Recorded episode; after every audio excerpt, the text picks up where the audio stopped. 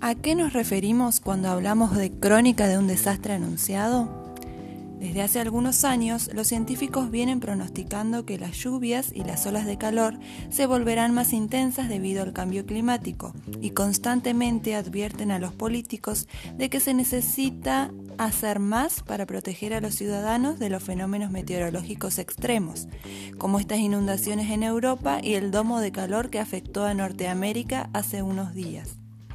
Los meteorólogos emitieron alertas a principio de semana y sin embargo las advertencias no se tomaron lo suficientemente en serio y los preparativos fueron inadecuados. Los científicos dicen que los gobiernos deben reducir las emisiones de dióxido de carbono que están alimentando los eventos intensos y prepararse para un clima más extremo.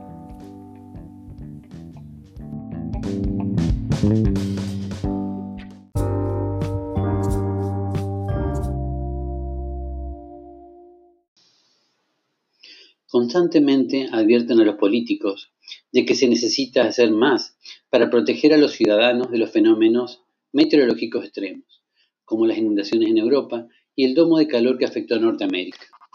Lamentablemente, la mayoría de ellos se rige por intereses económicos, ya que muchas veces intereses privados son los que les permiten llegar a los políticos al poder.